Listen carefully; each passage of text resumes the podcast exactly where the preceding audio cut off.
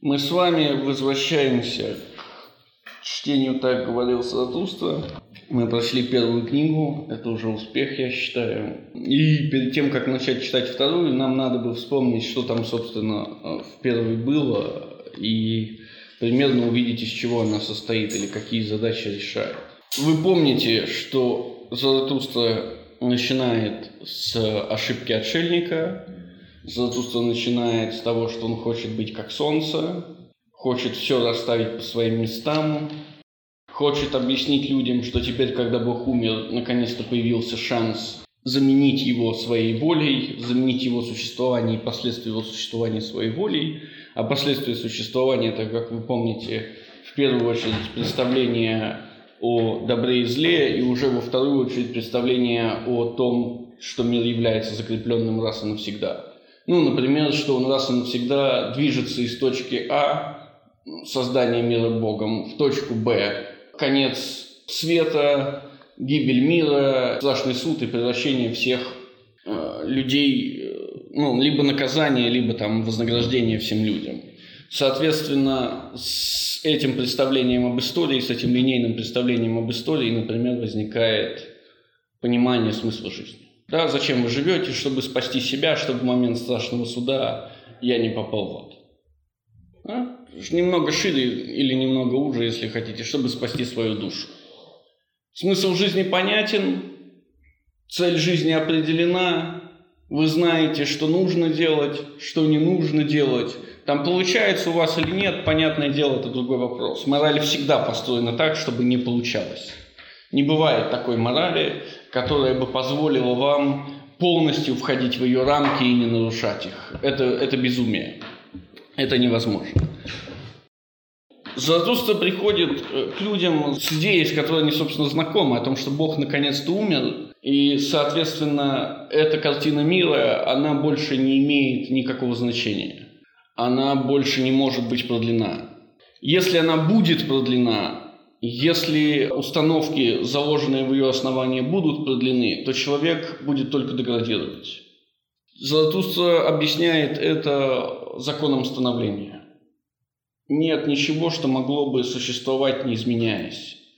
Нет ничего, что могло бы существовать вечно. Все рано или поздно должно закончиться, все рано или поздно должно измениться. Скорее даже рано. В этом смысле любая попытка остановить изменения – или не допустить изменения, естественно, ведет к деградации. Так как закон становления говорит о том, что мы можем двигаться либо вверх, либо вниз, то попытка стоять на месте всегда ведет вниз. Что там внизу? Там внизу, говорит Заратустра, последний человек. Человек, который все понял. Человек, который разобрался в жизни. Человек, который больше никуда не стремится, потому что больше никуда нельзя стремиться. Он стоит на месте. Он думает, что он стоит на месте. Мы знаем, что такое счастье, говорят последние люди и моргают, и делать больше уже ничего нельзя. Почему Заратустра против такого положения вещей? По одной простой причине. Он считает, что одним, одним из фундаментальных состояний человека является креативность. Именно поэтому Бог – это плохо. Сейчас во второй части Заратустра нам расскажет об этом подробнее, но идея именно такая. Если Бог существует, если Он совершенен, если Он создал мир, этот мир совершенен, в совершенном мире ничего нельзя изменить. Если ничего нельзя изменить, суть человека, который заключается в креативности, невозможно применить. Человек отрицает собственную суть в таком мире. Опять же, если вечность существует, в вечности нет времени, потому что время – это синоним изменений. Мы считаем время по тому, как сменяются события, никак иначе. Время существует только потому, что стрелка на часах идет.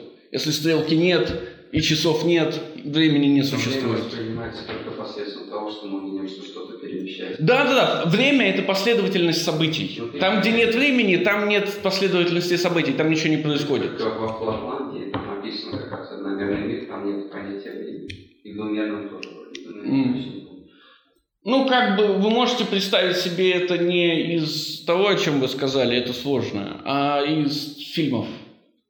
Помните, в той же матрице иногда время замедляется или останавливается. Что в этот момент происходит? Все вокруг останавливаются. Или что в этот момент происходит? Пуля замедляется. Последовательность полета пули замедляется. Но нет передвижения, значит нет Да, да, да, да, да, да, да, да.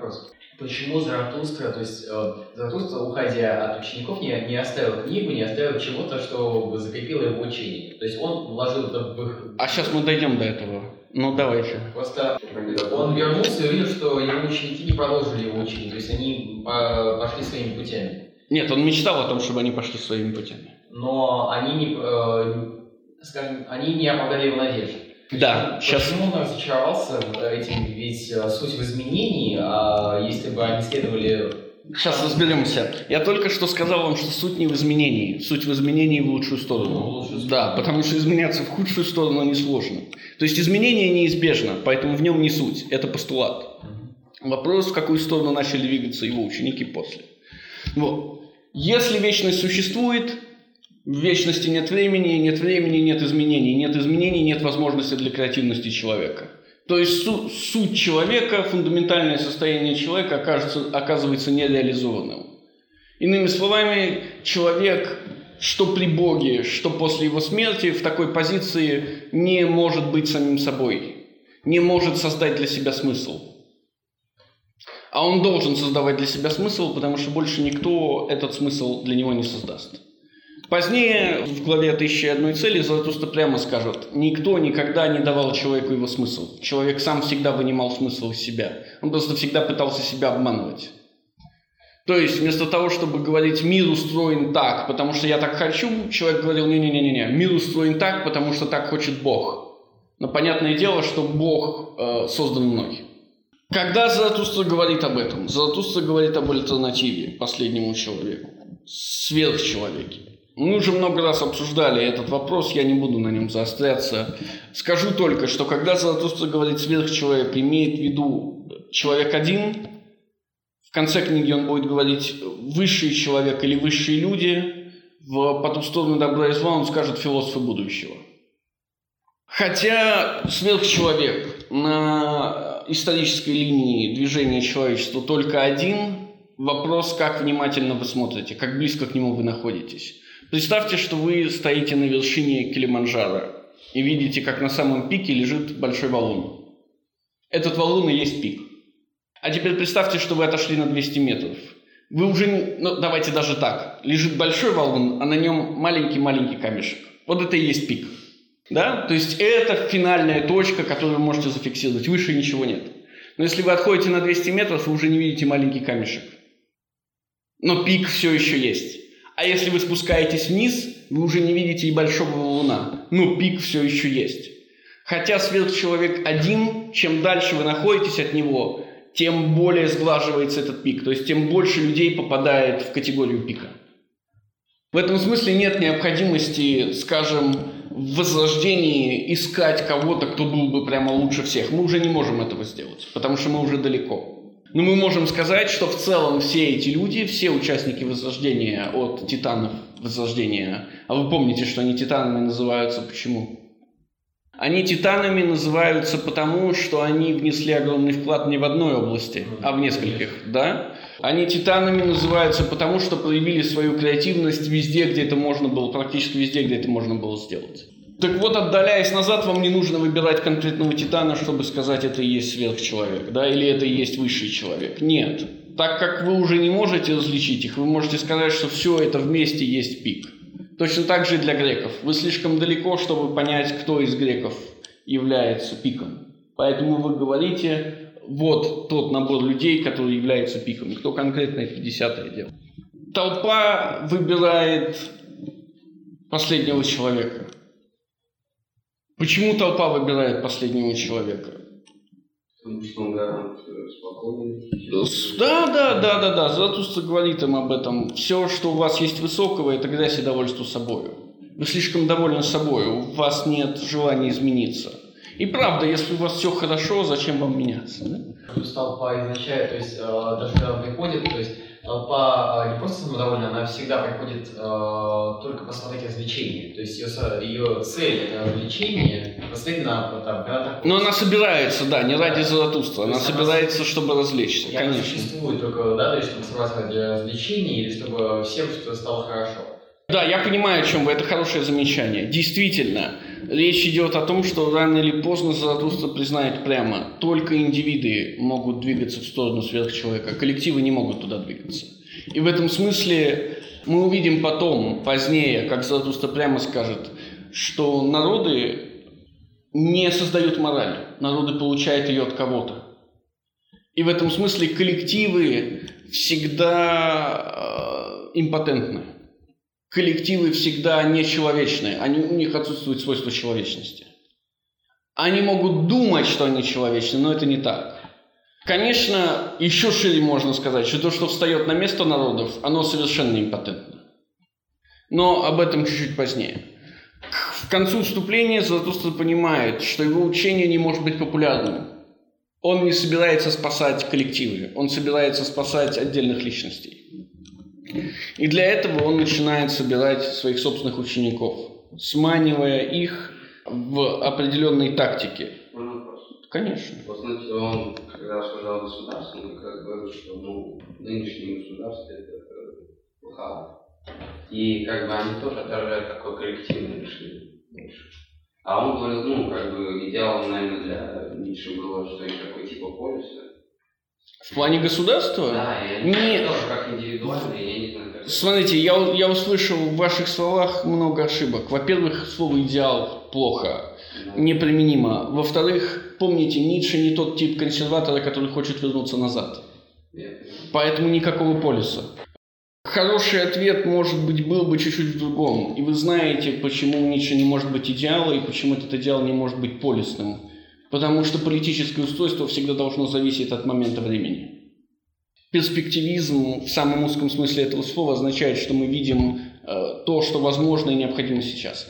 То есть глобальная цель у нас одна, но так как исторические условия все время меняются, инструменты для достижения этой цели все время должны меняться.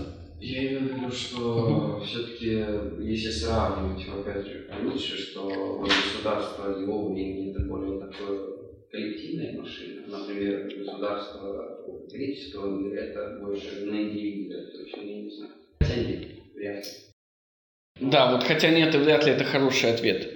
Ну, ну, не знаю, просто должно быть государство, которое Я не думаю, что, объединяет, а разобщает. Я думаю, что для Ницше... э, Ну, такого государства не может быть. Как бы полисы воевали между собой, да, Ну, но именно внутри... как единой Греции не было. Да, да, да, единая Гре- Но единая Европа должна быть, да, единое человечество должно быть. Да. Но полисы, они все равно были. Единое человечество, которое постоянно воюет между собой. Почему? Когда речь идет о войне, речь идет о войне и войнах. Война только духовная война. Единое человечество не должно ни с чем воевать, уж тем более с самим собой. Борьба должна происходить на уровень выше вооруженного противостояния людей. Вопрос, можно ли сказать то, что для Ницше, а, то есть а, для Ницше э, он не рассматривает вопрос идеального государства, то есть, ну, он э, порывает с традицией, да, то есть создание модели какого-то идеального государства, идеального общества, потому что он понимает зависимость от условий. Ну, в противопо- да, да, в противоположность, скажем, Гегелю. Да, конечно. И вы увидите, если вы откроете по ту сторону добра и зла, мы еще, наверное, прочтем этот отрывок, Ницше обвиняет всех философов прошлого в том, что у них нет исторического чувства. Вот историческое чувство именно и есть то, о чем мы говорим. Что та или иная позиция, не бывает абсолютной позиции, не бывает абсолютной истины. Есть только относительная истина. И относится она с историей. Ну, история появилась, ну, как относительно говорить. История как концепт появилась вместе с христианами, потому что они говорили, мир идет из точки А в точку Б. У греков этого не было, у античности этого не было, и истории не было. Хотя вы можете найти историю уже у Цицерона. То есть уже стойки, уже стойки и, и же с ними уже начинают приближаться и говорить, смотрите, как бы идет определенный исторический процесс. Но христиане приходят и говорят, не-не-не-не, он точно идет. Христос в тысячном году явится назад, и мы все помрем. И все, как бы мы точно знаем, что есть исторический процесс, это стрела времени. Нет, он, он, конечно, появился. То есть история – это давняя идея. А вот тот факт, что надо перестать быть догматиками и верить, что вы можете открыть истину раз и навсегда, это чистая заслуга Ницше. Свежий такой взгляд. Заратустра сманивает молодежь Да, он понимает, что ему нужны молодые люди, и он за- начинает заниматься тем, что сманивает молодежь. Как он... Вопрос. Да. А почему Ницше все-таки консерватор? То есть, ну, а, почему консерваторы после Ницше, которые обращены не в прошлое, а в, ну, в перспективу в будущее, называют, все равно называют, называется консерватором? Он порывает с традицией, б- бывшей до него, и даже в моральном смысле. Начнем с того, что им больше некуда вписаться. Мгм. То есть это не левые, это не либералы. Это люди, отрицающие равенство. Кто до этого момента отрицал равенство? Только консерваторы. Еще какая причина? Консервативные революционеры, о которых мы говорим, часть из них, конечно же, будет верить в природу человека. Это чисто консервативный. Хорошо. Заратустра пытается сманивать молодежь. Первая глава первой книги о трех превращениях должна, по идее, рассказать нам саму книгу. То есть она должна описать господствующие ценности или господствующие взгляды, верблюд, должна призвать к борьбе с ними лев и, наконец, должна описать, как выглядит победа над ними. Да? То есть, что происходит после победы над ними, ребенком. О чем же говорит Заратустра на самом деле? Заратустра сначала говорит о том, что все текущие учения, или немного шире, все текущие господствующие взгляды происходят прямо из тела. Больное тело рождает больной взгляд на мир, этот больной взгляд на мир является господствующим. Затем Заратустра начинает говорить о здоровом теле, о противоположности больного тела. Затем он выходит на мысль о том, что с телом связан дух, и что так или иначе действия это, этого духа не могут быть поставлены в вину самому духу. Иными словами, борясь с представлением о свободной и несвободной воле, Ницше пытается снять с вас представление о вине, о христианской вине. Не путайте это с представлением о личной ответственности. Наоборот, речь идет только о вине. Вы знаете разницу между культурой вины и культурой стыда, между греческой культурой и христианской культурой. Культура стыда говорит, как бы, делай, что хочешь, не попадись. Стыдно только то, когда другие смотрят. Культура вины говорит, Постоянно. Угу. Культура вины говорит, «Бог- Бог все время треплет тебя за ушко, Он все время приобнимает тебя за талию, так что даже когда ты один и делаешь плохое, ты виновен. Он знает, что ты сделал гадость. Он знает, что ты смотрел сегодня по интернету. Ты чем ты занимался, пока ты это смотрел. Поэтому только личная вина. Но Личная вина исходит из представления о том, что вы несете полную ответственность за то, что делаете. Иными словами, личная вина исходит из представления о том, что вы свободны в выборе того, что делаете. Свободная воля. Заратустра и Ницше пытаются избавиться от этого представления. И, следовательно, избавиться от представления личной вины, вине. То, что вы делаете, никак не связано с тем, что вы думаете. И сейчас, и то, что вы делаете, никак не связано с результатом вашего действия. Помните, между представлением о действии, самим действием и образом действия не вращается колесо причинности. Э, Ницше пытается откатить культуру, культуру ответственности до античного времени. Нет, нет. Я дал вам противопоставление, чтобы вы понимали, о чем идет речь. Но это не значит, что он пытается вернуться назад. Нет. Помните, он не классический консерватор. Верну- Вернуться, откатить назад ничего нельзя. Вернуться назад – это значит вернуться назад в исторические условия. Они не повторятся уже никогда. Такого не будет. Поэтому мечта о том, чтобы вернуть... Почему? Давайте шире. Почему Ницше не, не нравятся консерваторы? Потому что они проиграют. Чем занимаются консерваторы? Они защищают позиции. Они защищают позиции, это значит, что они обречены на поражение. Они никогда не делают шаг вперед. Ницше хочет создать таких консерваторов, которые не защищаются, которые нападают. И что делает либерал? Либерал говорит, нам нужно демократическое устройство. Что говорит консерватор? Не-не-не-не, за все должен решать царь. И он не может ничего сделать, потому что вот это вот все должен решать царь, это прошлое. Он может только защищать это прошлое. Но тот, кто защищает, тот всегда обречен на поражение. Ницше говорит, нет, мы должны не защищать от прошлое, мы должны сделать шаг вперед. Мы должны нападать, мы должны выйти вперед. И выйти вперед значит выйти вперед не с образом прошлого, а с проектом, направленным в будущее. Это, это новый спектр консерваторов, консерваторы-атеисты. Они поэтому и будут называться консервативные революционеры. Потому что их нельзя поместить ни слева, ни в центр, их можно поместить только справа, потому что они явно хотят что-то, что очень походит на то, что было, да, что как бы такое уже было. И более того, Ницше сам скажет в «Эке Homo», до сих пор все великие достижения человечества основывались на неравенстве, на аристократическом обществе. Вопрос, каким это аристократическое общество должно выглядеть, это второстепенный вопрос, это вопрос исторический. Э, вопрос, почему тогда они не просто называют себя ницшанцами? Потому что ни один из них не был ницшанцем. Они все читали Ницше, они все отлично знали Ницше. И они жили в условиях, которые, которые им создал Ницше, и в той культуре, которую им создал Ницше. Но э, они не следовали за Ницше по пятам. Помните, что ницшанец, как и марксист, это оскорбление. Ницше не был бы доволен. После этого Ницше говорит о, еще немножко о духе и переходит к э, утверждению о том, что является опасностью для духа. Опасностью для духа является, конечно, в первую очередь ощущение мщения. Зависть и месть. Затем он продолжает и говорит об опасностях, которые подстерегают дух.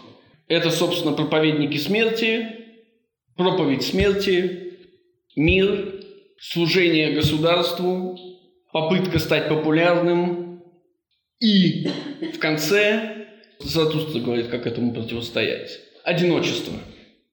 Зачем необходимо одиночество? Чтобы в одиночестве расправиться с золотым драконом. С законом с золотой чешуей. Стать львом можно лишь в одиночестве. Конечно. Верблюд уходит в пустыню, прочь от шума, и там он превращается в льва. Вместе с превращением в льва, вместе с победой над драконом возникает задача поставить перед собой цель. Заратустра не говорит о том, какая это должна быть цель. Хотя глава «Тысячи и одной цели» прямо говорит, что это за цель. Заратустра все-таки говорит о, в дальнейшем, говорит о том, какими свойствами должен обладать новородившийся ребенок, новопоявившийся ребенок. То, о чем он говорит, касается любви, созидания, то есть создания нового истины, мести, будущего, то есть ребенка, и, наконец, конца, то есть смерти. После этого, лишь в самом конце, Заратустра раскрывает нам то, с помощью чего это все можно осуществить. Это нечто новое, как говорит Заратустра, нечто, чего еще не было. Нечто, у чего, у чего еще нет имени. Это нечто он называет дарящей добродетелью. Мы знаем, что это интересное имя, дарящее добродетель, скрывает за собой. И скрывает она за собой отнюдь не то, что кажется в названии. Что такое дарящий добродетель? Воля к власти. Да. Теперь, что касается нарратива. Заратустра спускается вниз, терпит поражение, видит, что единственные люди вокруг него так или иначе соотносятся с трупами. Он не соотносится с трупами он не совпадает с трупами, он не имеет отношения к трупам. Поэтому он ищет себе последователей. Он соблазняет молодых людей, соблазняет их, возможно, часто невыполнимыми обещаниями. Например, обещаниями о том, что каждая страсть может стать добродетелью. Это не так. Наконец, он дает им цель, потому что, как вы помните, с самого начала он говорит, они должны идти по путям, которые я даю им. Они хотят быть свободными, но они пойдут за мной. В самом конце, перед последней главой, Заратустра говорит, я дал вам свое учение, я должен умереть. Только что, ну, то есть именно в этой главе, в главе о свободной смерти, Заратустра должен умереть. Он завершил свой путь. Но он отказывается это сделать. Почему? Потому что он не завершил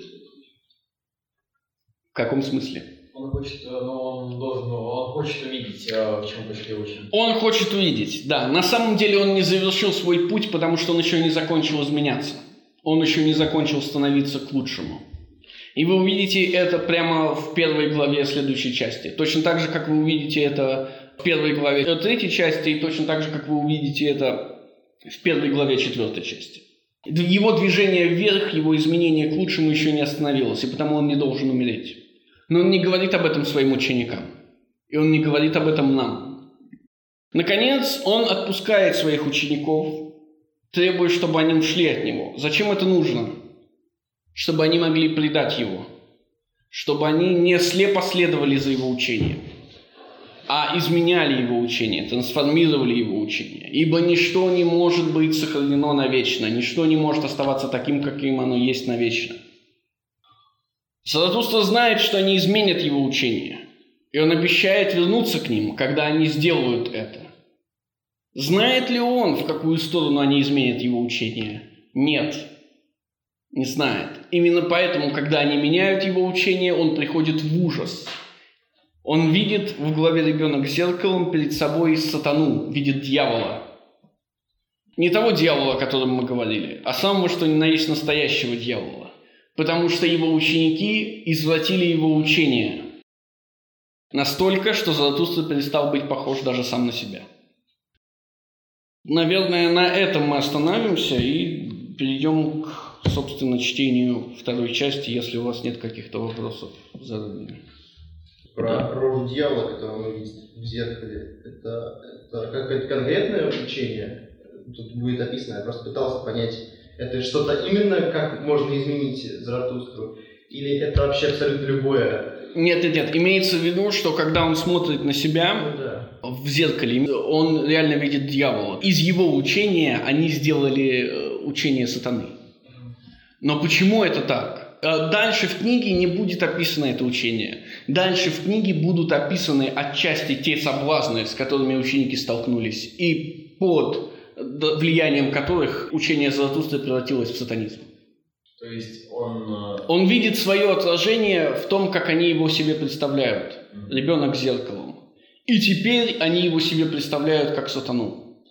Он освободил их и дал им возможность. То есть он не давал догм. Он дал им возможность сделать то, что они хотят. Но их тут же соблазнили другие. Вторая книга отчасти будет посвящена именно этому современным философским и научным учениям. Что соблазнило их уйти с путей, которые дал им Заратустра? Что соблазнило их подумать о том, что учение Заратустры – это сатанинское учение? Заметьте, что вторая книга начинается сразу после того, как кончается первая. То же самое, практически то же самое, будет и с третьей. А вот между третьей и четвертой уже пройдет гигантское количество времени. Угу. Ребенок зеркало. После этого Заратустра снова возвратился в горы и в уединении своей пещеры избегал людей, ожидая, подобно сиятелю, посеявшему... Сеятелю. Сеятелю, посеявшему свою семя. Чего ждет сеятель, посеявший свою семя? Исходы, ну... Плодов, плодов. Он ждет плодов. Он освободил их, дал им цель, но не объяснил, как ее достичь. Более того, он объяснил им, что вы все будете достигать ее по-разному. И теперь он ждет естественного отбора, в кавычках, конечно же. Теперь он ждет достижения его учеников.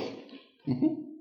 Но душа его была полна нетерпением и страстным желанием видеть тех, кого он любил, ибо еще многое он имел дать им. Да, видите, он еще развивается, у него еще многое есть, он сдерживает себя. Угу. А это самое трудное – из любви сжимать раскрытую руку и, как дарящий, хранить стыдливость. Так проходили для одинокого месяца и годы. Да, зачем он это делает? Чтобы не сделать их зависимыми, чтобы не превратить их в марксистов, чтобы не превратить их в эпигонов. Когда вещи хранить справедливость. Если вы начнете отдавать все, ваше, все, что у вас есть все время, это будет пошло. Надо стыдиться того, что вы делаете. Потому что когда вы кому-то что-то даете, вы делаете человека зависимым.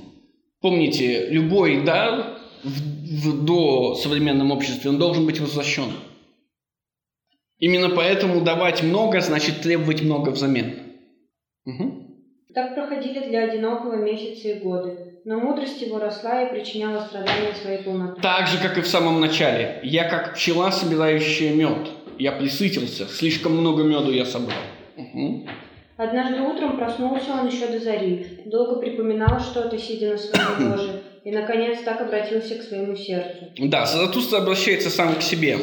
Мы должны понимать, что такие моменты являются самыми интимными, когда Заратустра говорит себе то, что он хочет сказать, и Ницше показывает вам, что Заратустра хочет себе сказать. В этом смысле они являются и самыми открывающими, и самыми неоткрывающими. Почему? Потому что, как мы уже говорили, главное не то, что Заратустра говорит вам, главное то, что он замалчивает. А замалчивает он всегда, в том числе и самому себе. Поэтому, например, когда начнется третья книга, и когда мы увидим главу о видении загадки, Заратустра скажет нам, что видение, посетившее его, и загадка, связанная с ним, произошла ровно тогда, когда мы видели, как он уходит в конце второй книги. Но мы видим, как он уходит, и никакого видения, и никакой загадки там нет. Тут прямая же отсылка да, к первой части «Однажды утром проснулся он еще до зари», до... Да, да, да, да, да. Да, то есть из, из, так сказал своему сердцу. То есть уже тут практически то, то же предложение, где он, только вот там он поднялся с зарей вместе, и там он говорит сон, солнцу. То есть, может быть... Я вижу здесь только ту параллель, что он все еще продолжает изменяться в лучшую сторону. То есть, если бы он начал изменяться в худшую сторону, он должен был покончить с собой. Учение о свободной смерти требует этого.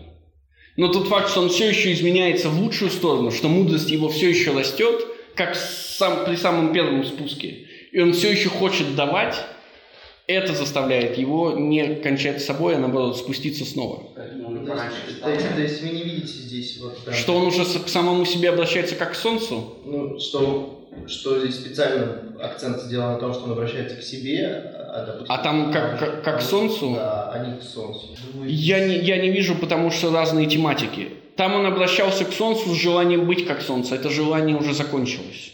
Мне кажется, что мы уже зафиксировали окончание этого желания. То есть он уже понимает, что все вещи не, не должны стоять на своих местах, что это конец. То есть желание быть как Солнце и расставить все по своим местам означает в первую очередь желание войти в бытие. Бытие начнется тогда, когда становление закончится. Становление закончится тогда, когда все вещи окажутся на своих местах. То есть ни одна вещь больше не может быть сдвинута со своего места. Нет места тьме, нет места тени. Это и есть бытие. Но Заратустра уже выступает строго против. Более того, он даже не солнце для своих учеников. Он не говорит им всего.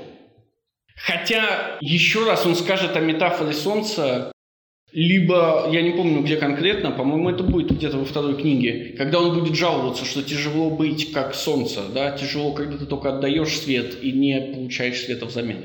Когда весь твой свет – это твой собственный свет. Но здесь, честно говоря, нет. Я думаю, здесь э, э есть э, отсылка в то, что он проснулся до зари, то есть э, он просыпался тогда с солнцем, и, соответственно, он разговаривал с солнцем э, в этой книге. А, еще темно, да? Да, мы начинаем с того, что темно, то есть он уже не солнце, он не, э, он не э, просыпается в этой книге не готовый отдавать, как солнце, а понявший, что все еще не, стало, не поставлено на свои места. Нет, готовы отдавать это точно. Мудрость его росла и причиняла ему страдания своей полнотой. Он собирается снова спуститься вниз и снова поделиться своей мудростью. Да, но тогда он был, но тогда он э, был готов расставлять все на свои места, а сейчас э, он... А, то есть он стал ближе к ночи, вы хотите да. сказать, немножко ближе к ночи. Ну, может быть. Да, простите, простите нам прямую речь, чтобы мы поняли, что это не очень по солнцу. Что же так напугало меня во сне, что я проснулся? Видите, речь, речь идет только о самом себе. То есть это тематика спуска вниз второго, это не тематика дарения. Это тематика, что-то пошло нет, не так. Я, я, я как раз об этом и говорю. Нет, я говорю о том, что здесь тогда антитеза есть. Обращение к солнцу и обращение к, к сердцу. Нет? То есть общение взаимосвязанное между собой? Мне кажется, не, не, не очень. То есть я вижу антитезу между началом первой книги и концом третьей, ну, потому что как бы да. раннее утро и полночь но тут как бы не... Это возможно в том плане, что поскольку он становится ближе к ночи, он начинает обращаться к, к сердцу, то есть к себе, то есть он Я отходит, он, ну, то есть он отходит от идеи о том, что э, необходимо оставить все на свои места. Он же постоянно лучше становится. Mm. Ну, поэтому надо стать раньше, чтобы стать лучше. Просто не делайте,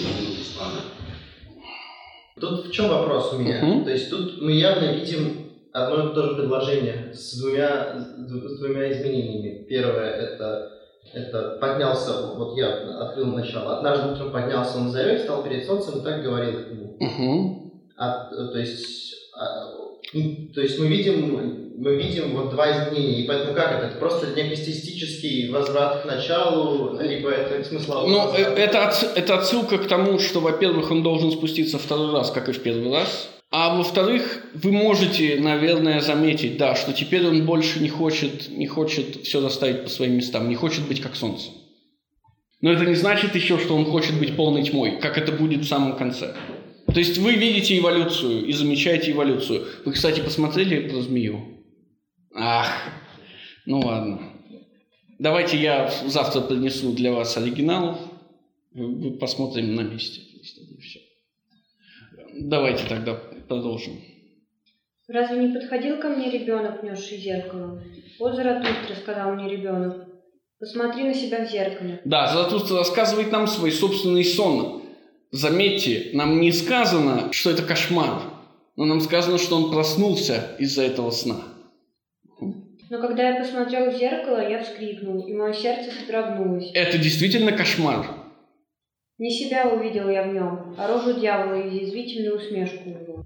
Поистине, слишком хорошо понимаю я значение снов и предостережения их. Мое учение в опасности.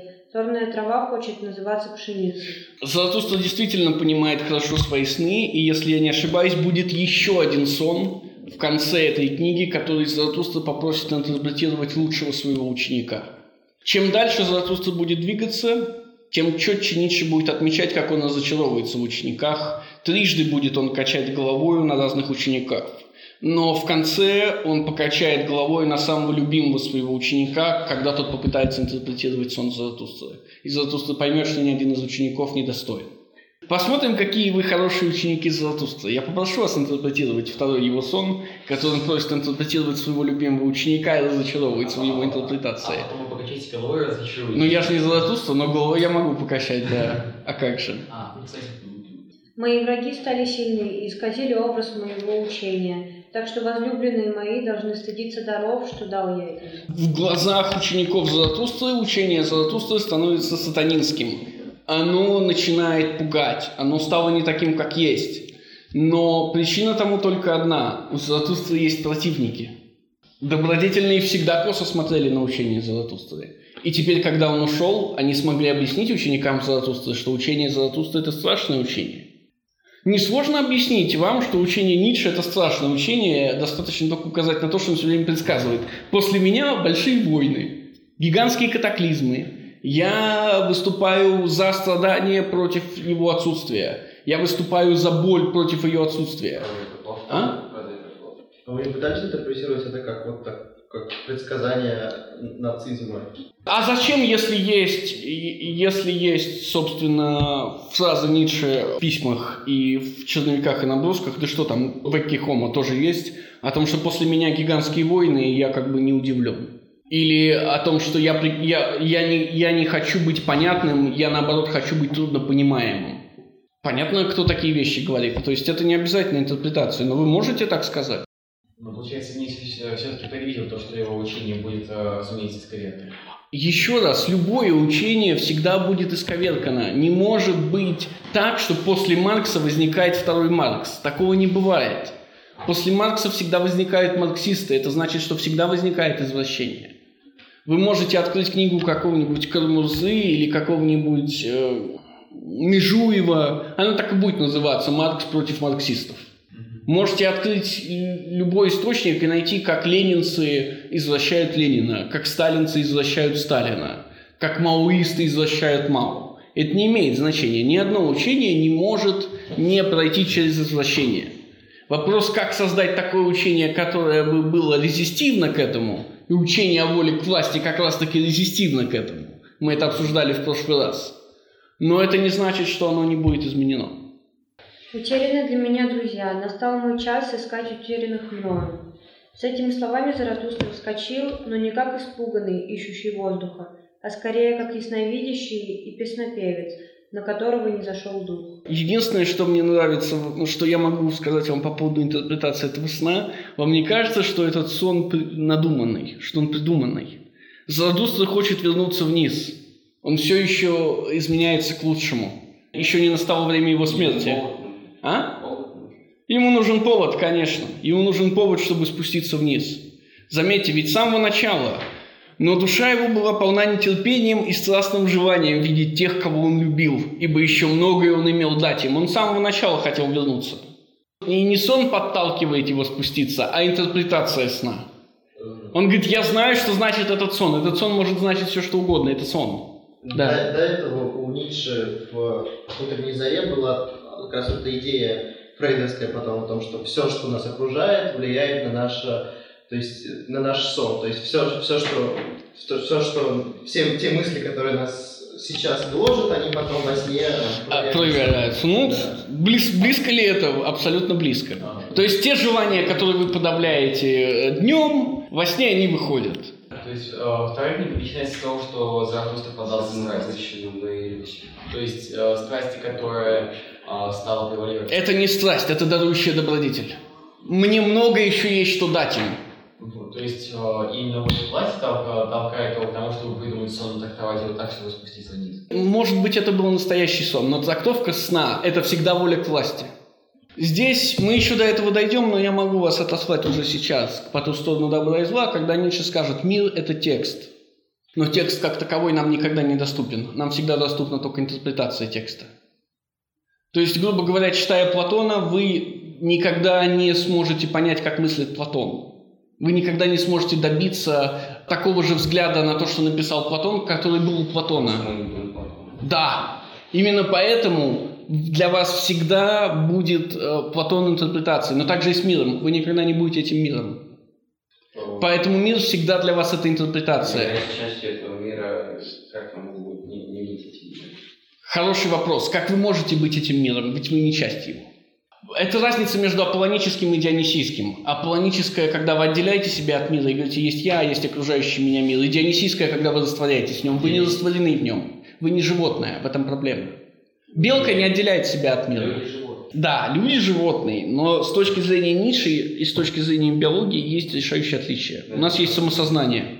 И благодаря этому самосознанию мы умудряемся отделить себя от мира. И более того, часто, мы об этом говорили, мы уже отделяем собственное самосознание от собственного тела.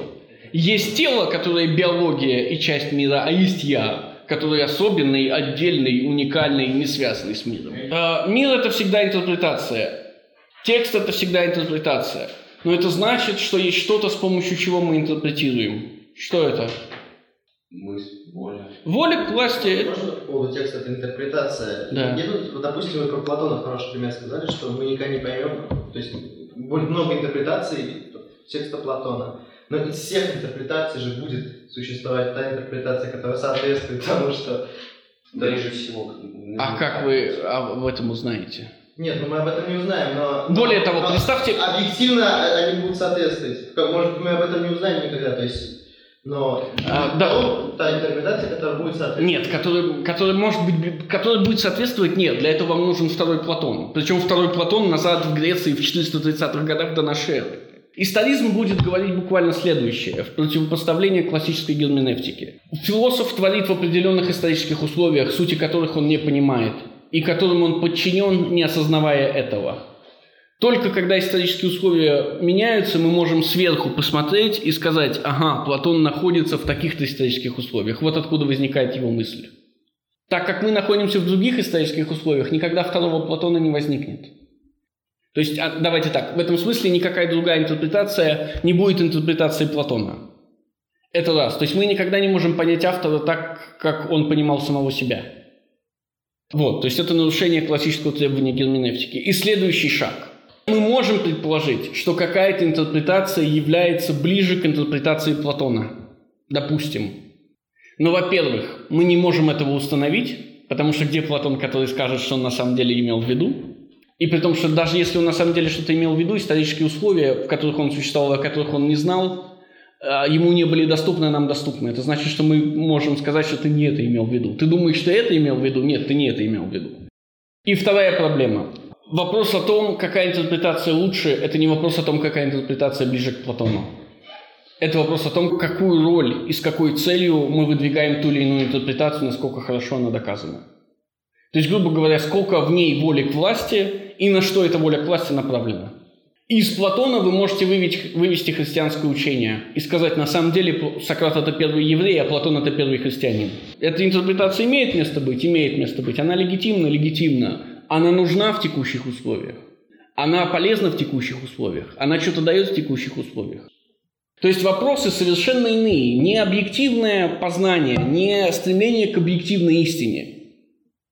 Оно больше никогда не будет поднято, поэтому философия закончилась а стремление к реакции на окружающие условия, которая бы была как-то адекватна именно окружающим условиям. Именно поэтому новая интерпретация Платона, каждая новая интерпретация Платона будет лучшей в рамках своих исторических условиях. Именно поэтому интерпретация Платона бесконечна. Давайте отбросим Платона и взглянем на окружающий мир. Именно поэтому нет никакого, не, не может быть единого никакого не мнения, а знания об окружающем мире. Может быть только мнение, на которое мы все согласились или большинство согласилось. Ничего больше. Что это значит? Самое важное, это значит то, с чего мы начали говорить, а именно, что интерпретация не может быть остановлена, то есть, что человеческая креативность не, не должна быть погублена. Если вдруг завтра с неба спустится Росиус, знаете Росиуса, да? Если завтра с неба на облачке с нимбом спустится Росиус и скажет, я все понял, Платон – это вот это, это, это и это. Именно это он хотел сказать. Я вернулся в прошлое, мы с ним поговорили тет-а-тет. Я дал ему ЛСД или там сыворотку правды, чтобы он не лгал мне, потому что велик шанс, что Платон вам солжет.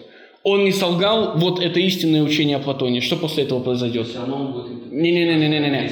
Предположим, что это реально не интерпретация больше. Предположим, что ему все поверят, что дальше произойдет. Первое, что случится, Платона выкинут из науки. Познание окончено. Что с ним можно еще делать? Больше ничего нельзя делать. Можно только выкинуть. Если истина существует, то тот, кто ее открывает, убивает поиск истины для всех остальных. Он закончен. Что нам можно делать? Ничего нельзя. А учитывая, что фундамент, одно из фундаментальных состояний человека – это креативность, это значит, что вы только что убили свою собственную креативность. То есть именно поэтому Бог умирает. Если Бог есть, Бог спустится снизу и говорит вам, это так, точка. Если это так раз и навсегда, зачем мы здесь? Что мы здесь делаем? Тогда как нечего купить философию? Как поиск истины. Философия существовала как поиск истины. То есть мы находим вечную предполагалось, что мы находим вечную, бесконечную, раз и навсегда правильную истину. Миша говорит, ее нет. Ага. И поэтому поиском истины больше никто не может заниматься. А, тогда как э, утверждение Ницше о том, что истины нет, а может быть истина. Ну, то есть это логический парадокс. Это, это логический парадокс, вы правы. Но именно это утверждение и есть смертоносная истина, о которой говорит Ницше, которую мы пока не затрагивали. И затронем в рамках общего курса. То есть Ницше начинает с простой истины. Она называется смертоносной истиной. Она заключается в том, что истины нет. Это не истина в классическом смысле, это просто обобщение. То есть обобщение смертоносное, потому что они ничего не дают. Они абсолютно правдивы, но они ничего не дают, никуда не ведут. И одно из этих обобщений, самое глобальное обобщение, все бессмысленно, истины нет. Вы смотрите не туда, не смотрите назад, смотрите вперед.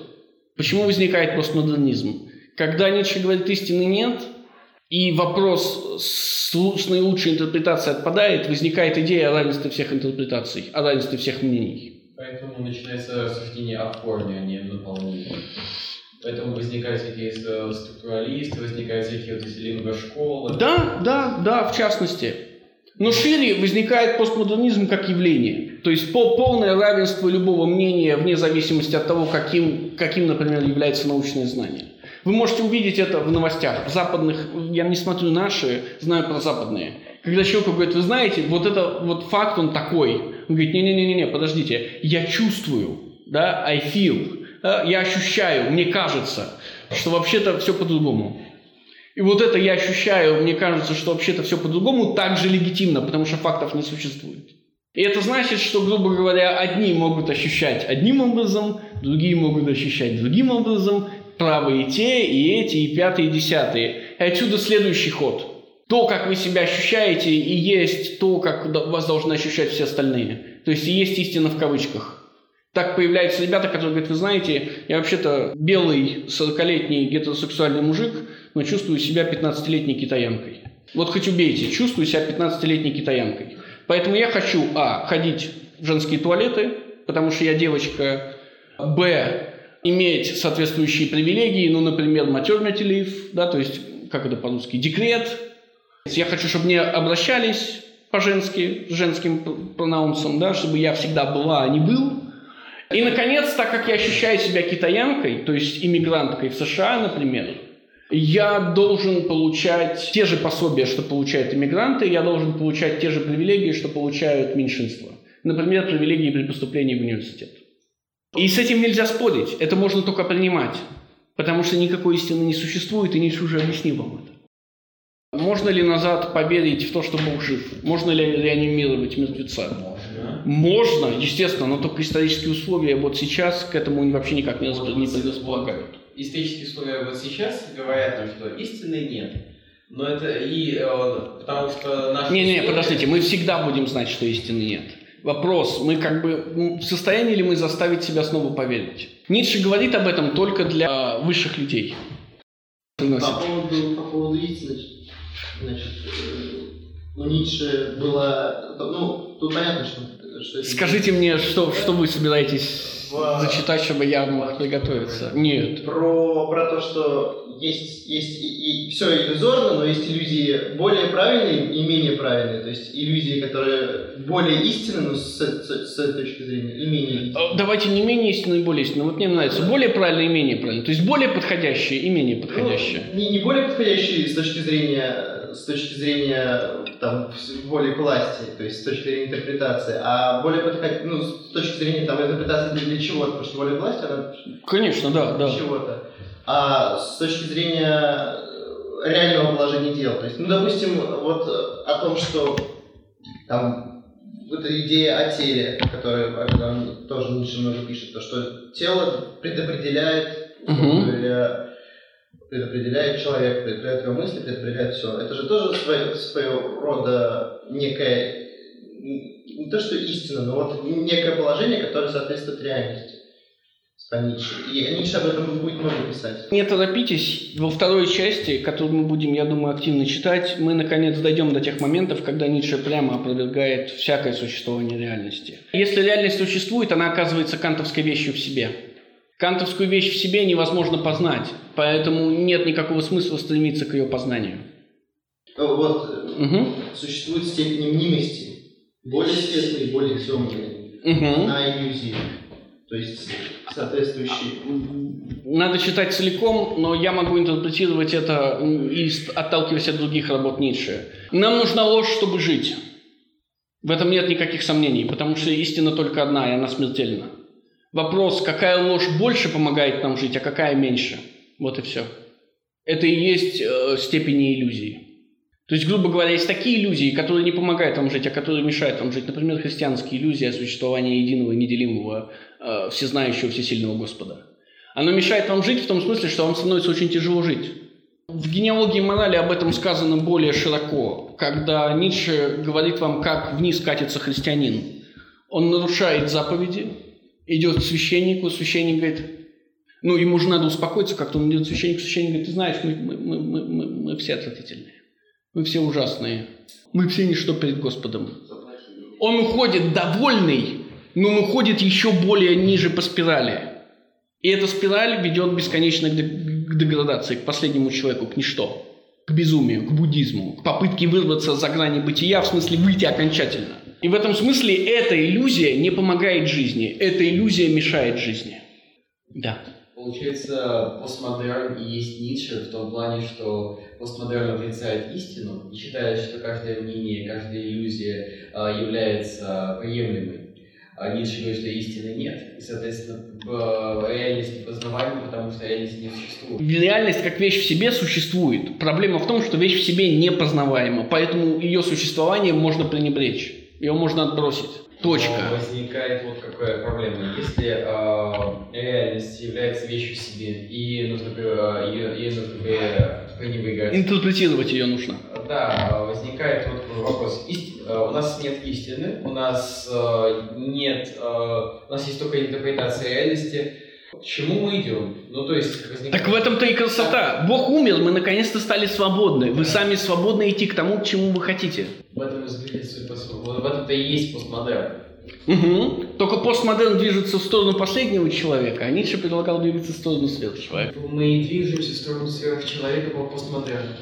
Вот в том-то все и дело. Нет, ну мы же не рассматриваем это Постмодерн не с, с точки, да, с точки зрения постмодерна. Мы рассматриваем это с точки зрения Ницше и того, о чем говорит Ницше. В чем, видимо, проблема? Понятно, что свобода, о которой говорит Ницше, и Заратустра нам это показывает, она не для всех. Ошибка отшельника сказать об этом всем.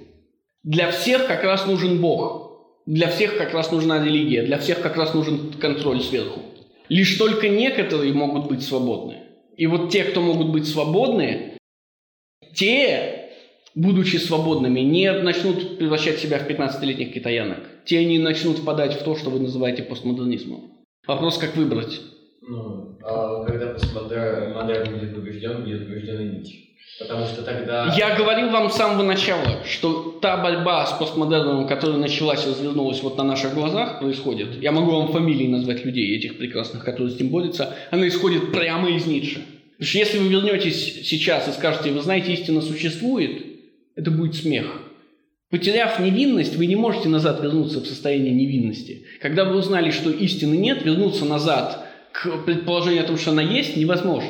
Если, если, э, если только полагать, что знание... Если вы не близки к сверхчеловеку, который умеет собственной волей заставлять себя верить. И снова, на чем построена толерантность, на чем построен плюрализм культур? Только на этом. Если вдруг христиане снова начнут верить, что истина существует, истина это то, что говорит им Бог, завтра на улице начнут сжигать ведьм и побивать камнями евреев. Если мусульмане снова вдруг поверят, что истина существует, это то, что им говорит Бог, завтра на улицах женщинам без хиджабов начнут отрезать головы. Когда они, это, когда они в это поверят, вы увидите это. Если истина вернется, то состояние Европы, которое сейчас достигнет, оно станет невозможно мгновенно. Но оно не может вернуться физически. До кое-кого э, весть об истине, помните, как и говорит сумасшедший днем с огнем. Свету нужно время, чтобы дойти до всех. До кое-кого весть о смерти Бога еще не дошла. Но этот кое-кто сидит у себя в афганской пещере, окруженный, значит, и собственными фекалиями, потому что там нет водопровода, газопровода и всего прочего, и мечтает о том, как отомстить всему миру за то, что он сидит в этой самой пещере. Вернуться назад нельзя, и надо думать, как быть с тем фактом, что Ницше вот такое равенство позволил, или такое равенство из него вышло. Но сам Ницше, конечно, никакого равенства не позволял. И вы увидите это в самом Заратустре. С чем Заратустра будет бороться сейчас? Со своими противниками, которые защищают его учение, с современными философскими и политическими учениями. Вторая книга будет посвящена разбитию того, к чему пришли современные философские и политические учения. Что значит они пришли? Это значит, он знает их исходную, исходную точку. Их исходная точка – это Сократ. То, к чему пришли современные философские и научные учения, исходит прямо из позитивизма Сократа. Но если Сократ на самом деле был пессимистом, а не позитивистом, куда могут прийти эти учения? Только к э, пессимизму и нигилизму, и туда они и приходят. В этом смысле близкая к финалу 18 глава прорицателя – это глава о, пессимистах, о пессимизме. Это то, к чему пришло сократовское учение. 19. Ну, 19. Ну, это не, это не так важно. Вы же понимаете, нет истины, не важно, важна только интерпретация. Хорошо.